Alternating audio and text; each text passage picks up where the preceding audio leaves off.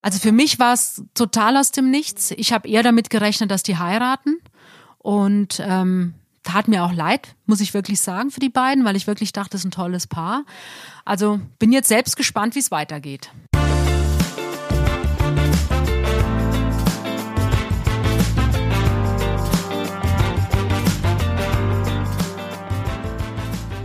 Hallo und herzlich willkommen bei Bunte Menschen. Ich bin Marlene Bruckner, Journalistin bei Bunte und spreche wie jede Woche mit Tanja May, stellvertretende Chefredakteurin. Hallo Tanja. Hallo Marlene. Du warst gerade noch unterwegs, bist gerade erst wieder angekommen in München. Genau, ich komme ne? jetzt gerade aus Hamburg und es war schon wieder ganz gespenstig. Also man sieht mhm. noch vor zwei Wochen war der Flughafen schon wieder recht gefüllt, das Parkhaus war voll und heute war wieder alles gespenstig leer. Aber du kannst uns nicht verraten, wen du getroffen hast. Nein, kann ich noch nicht. Werden wir dann die nächsten Wochen sehen. In dieser Woche sprechen wir über zwei Frauen, die ähnlich alt sind, die, wie ich finde, auch der ähnliche Typ Frau sind ja, tatsächlich. Sie sind sowohl von der Optik als auch genau. vom Wesen her mhm. sind sie sich ähnlich, ja. Mhm. Und die beide gerade frisch getrennt sind. Es geht um Tagesschau-Moderatorin Judith Rakers und Ex-First Lady Bettina Wolf. Genau. Darüber werden wir heute sprechen. Und wenn euch die Folge gefällt, abonniert uns gerne auf iTunes, Spotify und Co. und lasst gerne eine Bewertung da. Was war denn die Woche sonst so los? Du hattest ein tolles Interview mit Heinrich Schafmeister, wie ich gesehen habe, und er hat die schönste Liebeserklärung äh, gesagt oder hat dir erzählt, die er für seine Frau Jutta machen würde. Kannst du uns da mal was erzählen? Ja, der Heinrich Schafmeister ist ja ein ganz bekannter Schauspieler. Ich finde den seit vielen Jahren ganz toll und guck mir also, er hat ja im Wilsberg mitgespielt oder am Staatsanwalt, da mag ich ihn sehr. Und jetzt habe ich ihn mit seiner Frau Jutta getroffen und ich muss sagen, ich bin ja jemand, der auch viel redet und auch eigentlich kein Problem hat, mich durchzusetzen. Aber bei den beiden war es wirklich schwierig, weil die reden so unfassbar viel und so unfassbar äh, lustig und man merkt einfach, das ist halt so ein totales inniges Paar und einer fängt den Satz an, der andere hört auf und also oder er rüttelt dann immer am Bein. Also wenn er was sagen will, rüttelt er bei ihr am Bein und das ist wirklich lustig gewesen mit den beiden. Und was aber sehr berührend war, das äh, hat sich so im Gespräch ergeben. Mhm. Er hat erzählt, seine Frau ist nicht ganz gesund, also sie hat nur eine Niere, seitdem sie 22 ist und sie hatte 2015 so eine Art Nierenversagen, lag also in der Klinik in Berlin und das war für ihn natürlich ganz schlimm, weil die eben so eng sind. Die sind seit 37 35 Jahren zusammen, haben keine Kinder. Also das ist so ein ganz enges Paar. Mhm. Und da hat er sich dann untersuchen lassen, weil er sagt, er will einfach einen Plan B haben. Also seine Frau nimmt Medikamente und ihr Nephrologe sagt auch, toi, toi, toi. Er hofft, dass das, also dass die Niere durchhält ja. und dass es keine Operation geben muss. Aber der Heinrich Schafmeister wollte eben einen Plan B haben, hat sich testen lassen und er kommt tatsächlich als Spender in Frage. Und das ist natürlich schon mal ein sehr beruhigendes Gefühl zu wissen, wenn irgendwas ist, wenn sofort gehandelt werden muss, mhm. er würde seiner Frau aus Liebe eine Niere spenden. Sehr schön. Die haben auch sehr sympathisch gewirkt, wie du gerade beschrieben ja, hast. Die sind Nur großartig. am Reden und. Ja, ja, die sind wirklich großartig, die beiden. Und wie gesagt, seit 37 Jahren ein Paar. Sehr schön. Und als nächstes hast du auch Howard Carpendale getroffen. Den ja. kennst du ja schon länger. Ein sehr, ja. bekannter Sänger, kennen bestimmt auch viele Hörerinnen. Genau, den Howard Carpendale kenne ich schon viele Jahre und ich war überrascht, als ich ihn jetzt gesehen habe, weil er gehört zu den wenigen Menschen, die, wie ich finde, also ich kenne viele, die zugenommen haben jetzt in Corona-Zeiten. Der Howard Carpendale hat tatsächlich zwölf Kilo abgenommen, okay. weil seine Frau Denise äh, kümmert sich sehr und guckt, dass er gesund ist, weil er soll einfach gesund bleiben. Und er wird ja im Januar 75, was man ihm nicht ansieht, aber es ist so. Und er hat jetzt zwölf Kilo abgenommen und will auch noch ein paar Kilo mehr abnehmen. Mhm, sehr schön. Und ihr habt auch über die Patchwork-Familie geredet, die ja bei ihm ist. Ja, er erzählt voller Glück und seine Augen strahlen, also von seinem zweijährigen Enkelsohn, der kleine Mats. Und er sagt. Ach, von der Moderatorin Annemarie Carpendale. Genau, das ist seine Schwiegertochter mhm. und der Wayne Carpendale ist ja der Sohn genau. und die haben ja den kleinen Mats. Und also da geht er wirklich wirklich auf. Das merkst du beim Erzählen, er strahlt und er sagt auch, es ist jetzt schön eben, weil keine Verantwortung da ist. Also mhm. er, seine Ex-Frau Claudia und auch jetzt seine jetzige Frau Denise, die dürfen einfach nur verwöhnen. Ja. Wie das halt so üblich ist für Oma und Opa. Bevor der Kleine zur Welt kam, hat er mir erzählt, also er mag das Wort Opa nicht, er mag das Wort Großvater ah, okay. nicht. Und damals hat er mir erzählt, äh, der Kleine wäre der einzige Mensch, der Howie zu ihm sagen darf. So. Weil er hasst den Spitznamen Howie. Okay. Also viele sagen ja, hey, der Howie, aber er hasst diesen Namen. Wie, wird, wie will er denn Howard. genannt werden? Ganz Howard, normal. Ja, also okay. Howie hasst er. Und, aber er hat gesagt, okay, wenn ich dann mal Opa bin, also Großvater, der Kleine mhm. darf dann Howie sagen. Und jetzt habe ich ihn gefragt, sagt er, nee, das hat er dann doch nicht übers Herz gebracht. Also die Abneigung ist einfach so groß gegen diesen Spitznamen. Okay. Und der Kleine nennt ihn Baba. Baba, okay. Mhm. Aber Opa und Großvater geht nicht. Nein. Okay, ist, ist es Eitelkeit oder? Er mag die Wörter nicht. Okay. Er kommt ja aus Südafrika mhm. und der Wayne sagt auch Dad zu ihm. Okay. Und jetzt der Kleine sagt Baba. Sehr süß. Wir kommen zu unseren zwei Frauen, über die wir heute sprechen. Als allererstes über Judith Rakers. Sie ist seit 2008 Tagesschausprecherin und ja, sie ist frisch getrennt. Und Tanja, du hast das rausgefunden. Wir wussten von der Trennung schon ein paar Tage länger und dann habe ich natürlich recherchiert, okay, ähm, man trennt sich ja nicht Meistens ist es dann doch so, dass es jemand Neues gibt und bei Kann Judith sein, ist es ja. eben auch so. Also sie war ja jetzt seit zweieinhalb Jahren, war sie mit einem Hamburger Fotografen zusammen. Die haben auch zusammen beim NDR gearbeitet und sie hat sich jetzt vor ein paar Wochen von ihm getrennt und mhm. hat aber jetzt eben einen neuen Partner. Und wir haben in Bunte ja gezeigt, exklusiv, mhm. wer ist der Mann und wo kommt er her? Er hat auch einen Sohn. Mhm. Ähm, der Vorgänger hatte zwei Töchter. Also sie, sie hat jetzt immer Männer mit Kindern gehabt, weil sie hat ja selbst keine Kinder. Ich finde, er sieht ein bisschen aus wie Daniel Craig, also der James Bond Darsteller, mhm. so vom Typ, so ein Mann ist das. Ja. ja.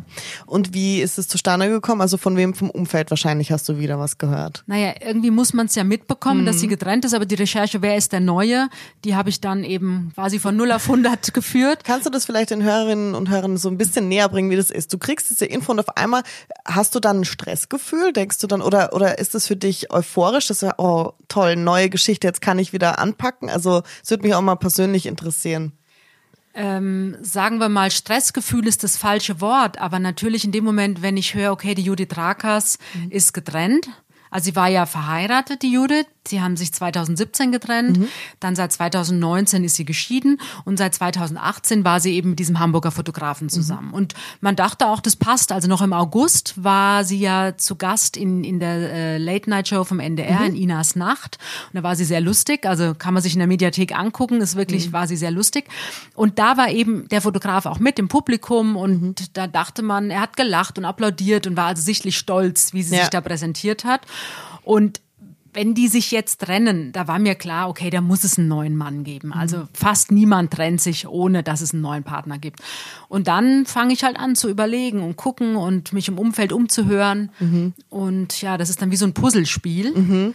Und wenn man Glück hat, geht das Puzzle ganz schnell, dass man alle Teile zusammen hat und manchmal dauert es eben ein bisschen länger. In dem Fall ging es jetzt zum Glück, hat es ein paar Tage nur gedauert. Und man hat wahrscheinlich äh, auch ein bisschen Stress im Nacken, weil man nicht möchte, dass die anderen Medien genauso schnell die Recherche machen, ne?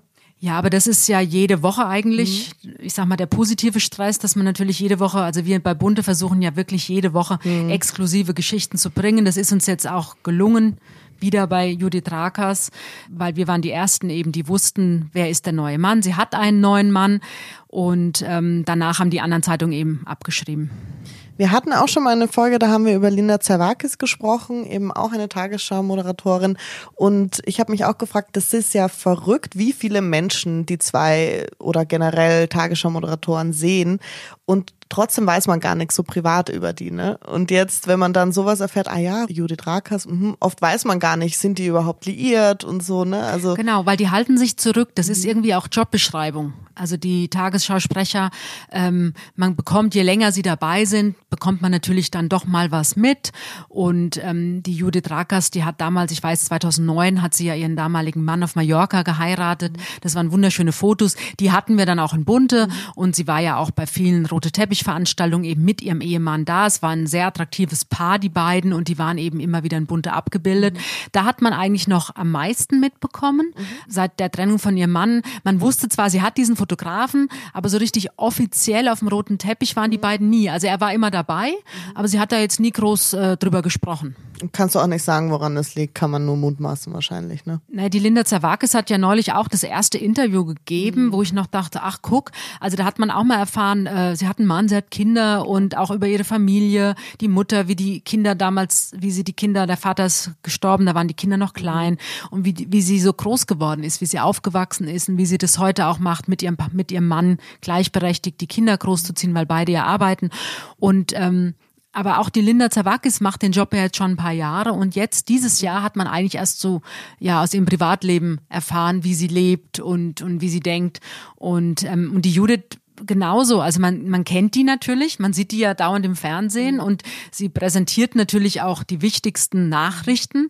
Also die gehört irgendwie so zum Alltag dazu. Mhm. Überhaupt die Nachrichtensprecher gehören zum Alltag dazu. Mhm. Und es geht mir heute noch so, wenn ich Dagmar Berghoff mit ihr telefoniere, mhm. mir geht immer so ein bisschen das Herz auf, weil es ist für mich auch Kindheit. Also ja. diese ganz markante Stimme von der Dagmar mhm. Berghoff, das bleibt einfach, weil man sie ja über Jahre oder Jahrzehnte immer wieder abends gehört hat. Ja, klar. Und oft sind es ja Journalisten, die dann äh, den Job bekommen und dann plötzlich in der Öffentlichkeit stehen, ne? Na, es sind Kollegen von uns, genau. klar, die machen natürlich, äh, das sind Redakteure oder Nachrichtensprecher oder Nachrichtenmoderatoren, mhm. aber es sind Kollegen, die halt vor der Kamera uns jeden Abend die Nachrichten verkünden. Genau, und dann müssen sie sozusagen auch erstmal damit klarkommen, kann ich mir vorstellen, dass das deswegen ein paar Jahre dauert, dass sie dann dann vielleicht so bisschen an die Öffentlichkeit gehen mit dem Privatleben, weil man merkt ja, sie ist ja auch sehr aktiv bei Instagram, ne? Da zeigt sie sich ja sehr gerne. Genau, also bei Instagram postet Judith Rager sehr viel und sie hat sich ja auch, das muss man auch bei ihr auf, also muss man auch sagen,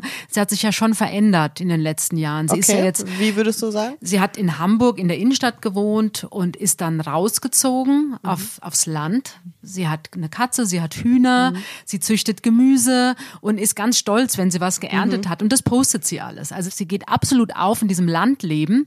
und hat ja auch Pferde, ist eine große Reiterin, passioniert passionierte Reiterin und darüber spricht sie auch. Mhm. Und das zeigt sie eben auch bei Instagram ganz stolz, wenn sie wieder Tomaten geerntet hat und ähm, serviert die dann abends mit Mozzarella zusammen. Ja. Sowas zeigt sie dann.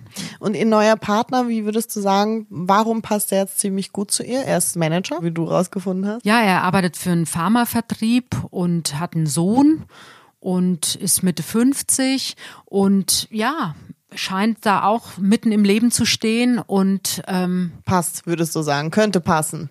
Man ich, kann es ja nur beobachten. Man kann es natürlich nur von außen sehen, aber ich denke mal, in dem Moment, wenn man ja verliebt ist, äh, gerade so in den immer. ersten Wochen passt es immer. genau. Ja. Wir kommen zur nächsten Frau, die, wie gesagt, Judith Rakers ein bisschen ähnlich sieht, auch finde ich Bettina Wulff. Sie ist auch zwei Jahre älter nur, 46.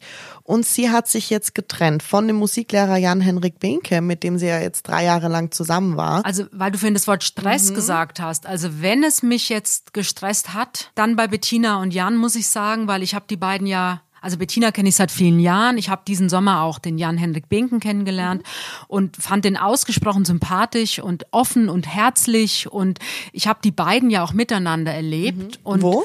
Äh, in Hannover habe ich sie getroffen. Bettina hatte eine Lesung zu ihrem Buch mhm. und da war er auch dabei. Und ich habe ja, muss ich zugeben, nach der Trennung von Christian Wulff, das konnte ich damals nicht so ganz nachvollziehen, weil das war ja, die hatten sich ja getrennt 2015, mhm. dann 2018 sind sie wieder zusammengekommen, haben noch, haben geheiratet, nochmal, haben sich den kirchlichen Segen geben lassen, haben dann ein Traumhaus gebaut in Hannover und kaum waren sie eingezogen, haben wir ja auch berichtet, damals exklusiv, dass Bettina sich eben in Jan-Hendrik Binken verliebt hat. Und dann hat sie sich ja auch getrennt von Christian Wulff. So. Und das konnte ich damals nicht verstehen, gebe ich zu. Weil ich dachte, das kann doch jetzt alles nicht sein. Ich meine, die waren getrennt, jetzt sind sie wieder zusammen. Und man überlegt sich ja dann schon, wenn man so einen Schritt geht, die haben ja auch einen gemeinsamen Sohn, der ist inzwischen zwölf, dann hat sie noch einen Sohn mitgebracht aus ihrer ersten Ehe. Das war auch der Grund, warum sie viel Groll auf sich gezogen hat, würde ich sagen, generell. Man muss natürlich, ich sage immer, es ist natürlich immer einfach von außen da zu ja. urteilen. Also man muss natürlich immer gucken, was war denn da los bei denen? Und als Bettina sich dann getrennt hat und Sie hat ja dieses Buch jetzt dieses Jahr geschrieben, anders als gedacht, wie ich lerne, was wirklich zählt im Leben. So. Und als ich das Buch gelesen habe, dieses Jahr im Februar, da habe ich schon kapiert, okay, was, was da schiefgegangen ist. Und sie hatte ja kurz vor der Trennung, von Christian Wulff, also von der zweit, vor der zweiten Trennung, mhm. hatte sie ja diesen Autounfall mhm. und ist gegen einen Baum gefahren, weil sie Alkohol getrunken hatte. Und da habe ich damals schon gedacht, das passt nicht zu ihr. Ja. Also da muss irgendwas wirklich aus dem Ruder gelaufen mhm. sein, sie ist nicht glücklich. Mhm. Und das beschreibt sie in diesem Buch und sie wollte diese Ehe und sie wollte auch diese Familie und sie hat es wirklich ernst gemeint, aber mhm. im Alltag hat sie dann gemerkt, das ist nicht das, was sie erfüllt, was sie glücklich macht. Man urteilt da, glaube ich, immer recht schnell über sie, wenn man sie nicht kennt. Und ich kenne kenne sie, wie gesagt. Und die Optik, also dadurch, dass sie sehr groß ist, mhm. sehr attraktiv, wie ich finde, ähm, wirkt sie recht schnell, also sie wirkt kühl, mhm. sie wirkt selbstbewusst. Aber wenn man sie dann kennenlernt, also die Bettina macht sich wahnsinnig viele Gedanken mhm. über sich, übers Leben, da ist auch ganz viel Unsicherheit dabei. Mhm. Und das hat sie alles jetzt in diesem zweiten Buch auch beschrieben. Und es zieht sich so seit der Kindheit durch ihr Leben mhm. und immer diese Idealvorstellung, wie muss man sein, damit man geliebt wird oder wie sollte das perfekte Leben aussehen. Mhm. Und das hat sie eben gemerkt und sie sagt ja selbst, natürlich haben viele gedacht, sag mal, was geht da, was ist da los? Also sie ist mit dem Bundespräsidenten verheiratet, mit dem ehemaligen ja. Bundespräsidenten verheiratet. Christian Wulff liebt sie, sie haben Kinder, sie haben ein tolles Haus, sie hat tolle Kleider, sie, sie reisen viel. Also nach außen war das natürlich das perfekte Paar Klar. und die mhm. perfekte Familie.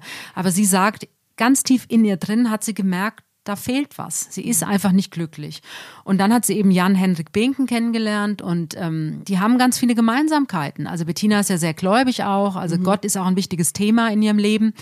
Und der Jan ist Pastorensohn, mhm. er ist Chorleiter, sie singt im Chor, sie arbeitet gern im, im Garten, sie ist gern in der Natur. Das sind alles so Sachen, die würde man ihr jetzt nicht zutrauen, ja. wenn man sie nur aufgrund der Optik beurteilt.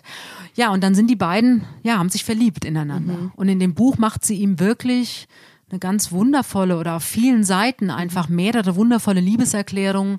Und sie schreibt eben, wie schön das jetzt ist, jemand getroffen zu haben, mit dem man über alles reden kann, der einem so nimmt, wie man ist, mit allen Fehlern, mit allen Schwächen. Also man muss nicht immer die perfekte Bettina sein und sie kümmern sich umeinander. Also das war wirklich sehr, sehr liebevoll, wie sie über ihn geschrieben hat. Und so habe ich sie dann eben auch in Hannover erlebt. Das war im Juni und danach haben wir auch ein paar Mal telefoniert und da war er auch dabei und deswegen als der Jan mich jetzt dann angerufen hat. Mhm, oder, genau, da wollte ich dich gerade fragen, wie mir, war das dann? Na, er hat mir eine SMS Trennung? geschrieben und hat mir eben die Trennung mitgeteilt. Und da habe ich gedacht. Von sich aus? Also ohne, ja, dass du nachgefragt hättest? Oder? Naja, sie wollten es dann halt öffentlich machen okay. und ähm, weil wir uns ja kennen und dann hat er gesagt, okay, er teilt mir das jetzt mit in seinem Namen und in Bettinas Namen.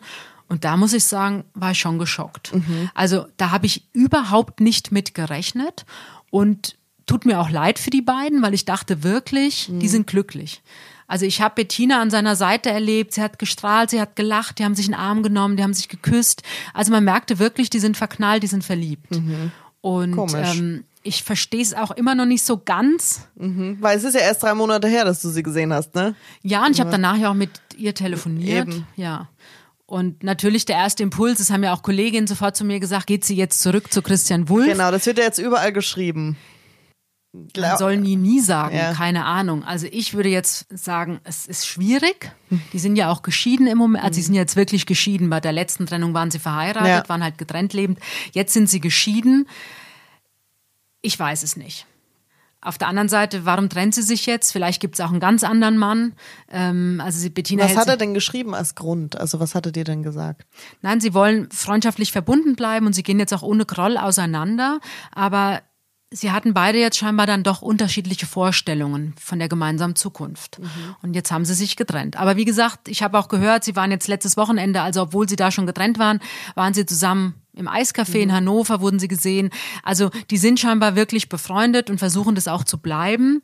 Aber natürlich. Ähm, ja, aber ich habe mir also den Grund verschiedene Lebensvorstellungen, da habe ich dann auch drüber nachgedacht. Die beiden sind jetzt Mitte 40.